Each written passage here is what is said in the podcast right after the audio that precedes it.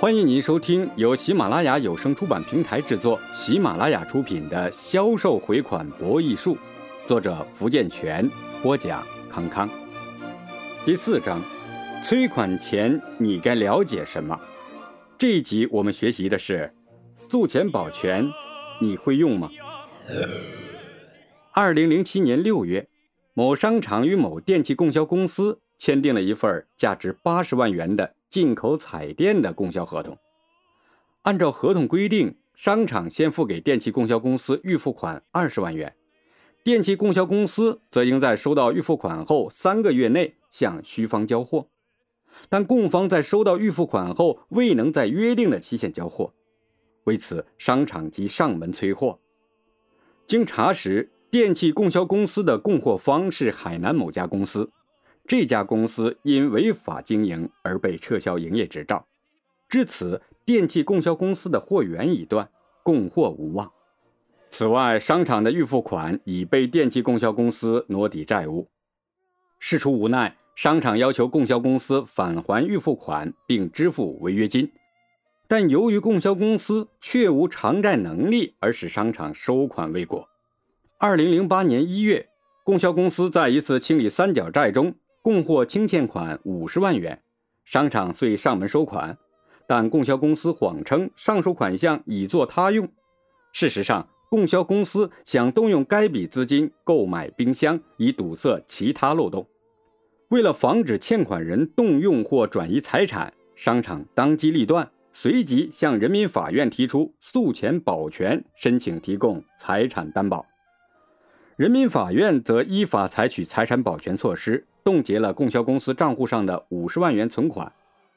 自知理亏的供销公司，未等商场向人民法院提起诉讼，就主动清偿了全部债务。那么，诉前财产保全法到底是怎么一回事呢？财产保全可分为诉讼保全和诉前保全两种。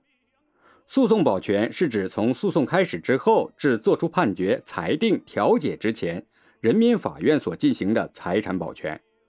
诉前保全是指人民法院在诉讼开始之前对有关财产进行的财产保全。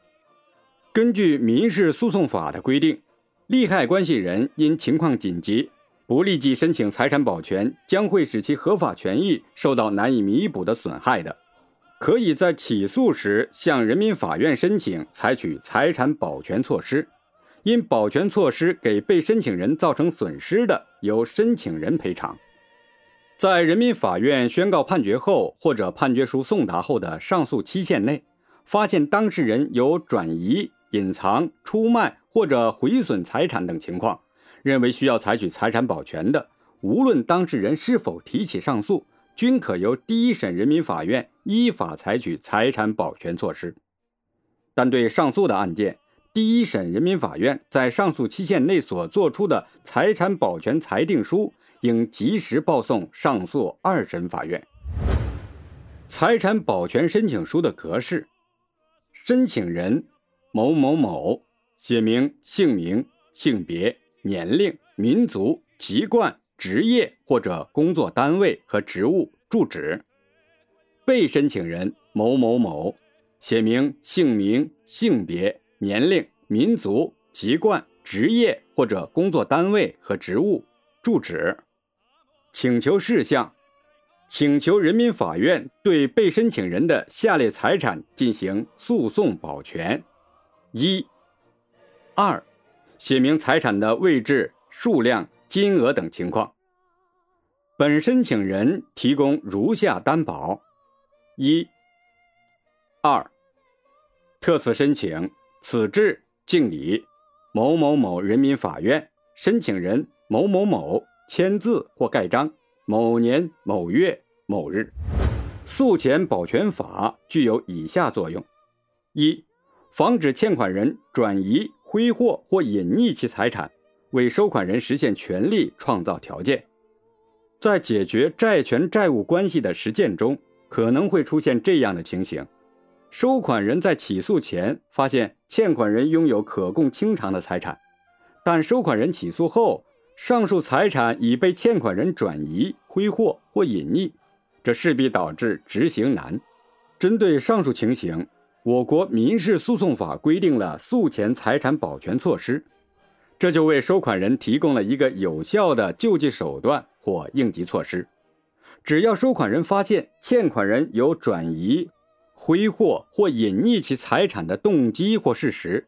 并且这种行为将会导致收款人的合法权益受到难以弥补的损害，收款人就可依法向人民法院申请诉前财产保全。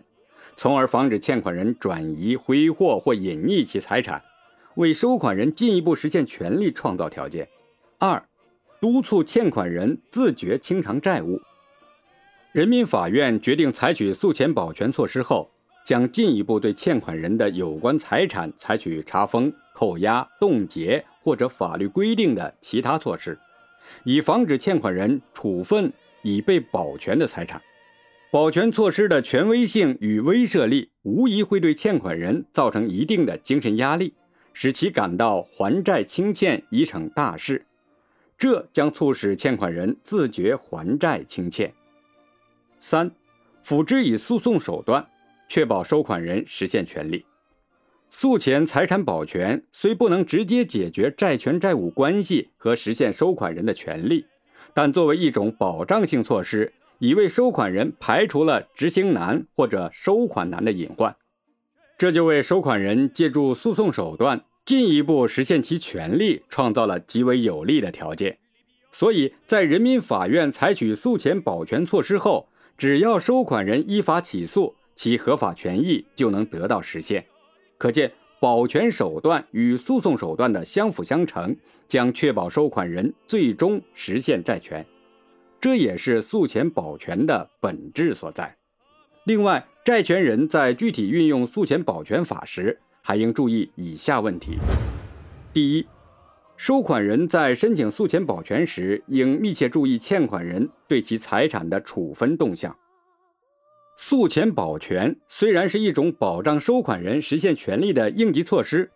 但从收款人提出保全申请至保全措施的执行。需要一定的时间，尽管这段时间较为短暂，但欠款人也足以利用这一段时间差转移或隐匿财产，从而规避其应尽的法律义务，并使诉前保全无法进行。鉴于此，收款人在申请保全前，应设法掌握欠款人处分其财产的情况，如弄清欠款人的财产去向和发现欠款人的财产隐匿地等。并及时将有关情况告知受案法院，以保证诉前保全及时有效的进行。第二，对已超过诉讼时效的权利请求，收款人不应申请诉前保全。一旦收款人的权利请求超过了诉讼时效，且又无任何正当理由可以延长时效期限的，收款人即丧失了胜诉权。既然收款人将承担败诉的后果。那么，由收款人申请而引发的诉前保全措施，就会因申请有错误而被人民法院依法解除。由此并发的另一个后果是，收款人应当赔偿被申请人因诉前保全所遭受的损失。此外，申请诉前保全的费用及诉讼费用也将由收款人承担。因此，为避免对己不利的法律后果。对已超过诉讼时效的权利请求，收款人不应申请诉前保全。第三，根据具体情况决定是否行使起诉权。尽管我国民事诉讼法规定了申请人行使起诉权的法定期限，但是否行使起诉权可由申请人自行决定。对收款人来说，申请诉前保全是为了借助诉讼手段而进一步实现债权。但当收款人仅凭诉前保全措施即可间接实现其权利时，诉讼手段便无实施的必要。例如，当诉前保全措施执行后，且收款人尚未起诉前，欠款人便主动清欠还债的，收款人就无起诉的必要。从这层意义上说，诉前保全还可作为收款的权益之计，或是逼欠款人就范的一种手段。因此啊。收款人在人民法院采取保全措施后十五日内，可因事质疑采取不同的对策，收款人可先动员、劝说和督促欠款人立即还债。若欠款人能主动清欠还债，且申请人应予起诉的期限尚未届满的，收款人就不再起诉；若欠款人仍拒不履行还债义务的，收款人应在法定期限内提起诉讼，再通过诉讼的方式实现债权。四、申请人无能力提供担保时，可直接起诉。在司法实践中，收款人虽向人民法院提出了诉前保全的申请，但由于经济上的原因而无能力提供担保的，人民法院则不予接受申请。在这种情况下，收款人可直接向人民法院起诉，以便在人民法院受理案件后再提请诉中财产保全。而在诉中财产保全的条件下，申请人是否提供担保具有任意性，